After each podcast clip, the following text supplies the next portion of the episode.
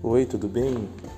Eu leio com você nessa manhã o Salmo de número 3, que diz assim: Ó Eterno, vê quantos inimigos brotam como erva daninha, um enxame deles me cerca, gritando insultos, nenhuma ajuda de Deus vem para ele.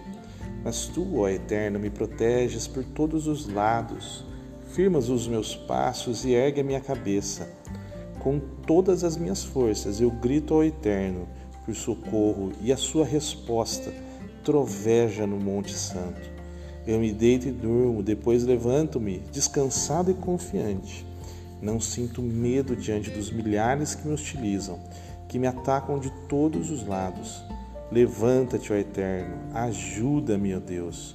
Bate no rosto dessa gente, primeiro numa face e depois na outra. Acerta bem no dente deles.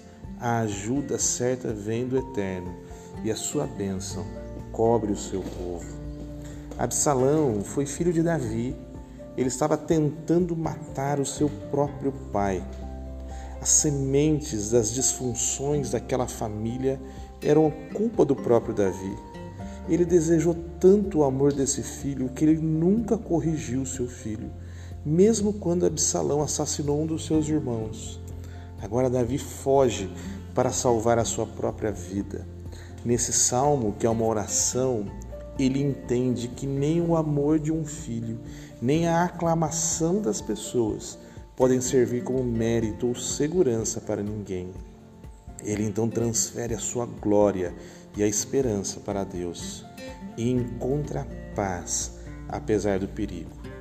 Eu queria te dizer nesse dia de hoje: Deus é o único que sustenta. Quer haja um exército a perseguir, quer você esteja em casa deitado na sua cama, Deus sustenta cada um de nós com o seu fôlego.